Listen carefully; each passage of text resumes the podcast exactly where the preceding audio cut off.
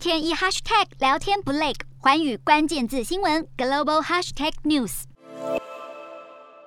市场投资大众评估长期获利，殖利率是一大指标。美国公债殖利率能够左右其他资产价格、银行收益，反映出景气荣枯，更被视为经济风向球。早在三月十六号，美国联准会主席鲍尔宣布三年来首次升息的同时，美国公债五年期殖利率一度超越十年期公债，这也是新冠疫情爆发以来首见，为殖利率倒挂敲响警钟。经济恐怕即将走下坡。一般来说，正常的殖利率曲线随着期限拉长而上升，因为债务年期越长，风险也就越高。一旦长短期债券利率非常接近，殖利率曲线拉平利差大幅收缩，可能显示经济正在由盛转衰或者由衰转盛。然而，如果长期债券殖利率反而低于短期债券，则被称为直利率曲线倒挂，显示投资大众对于前景感到悲观。不愿投入资金，往往是经济重现衰退的预兆。二零一八年，旧金山联邦储备银行分析一九五五年起的数据显示，过去六十多年来，每次出现公债直利率倒挂。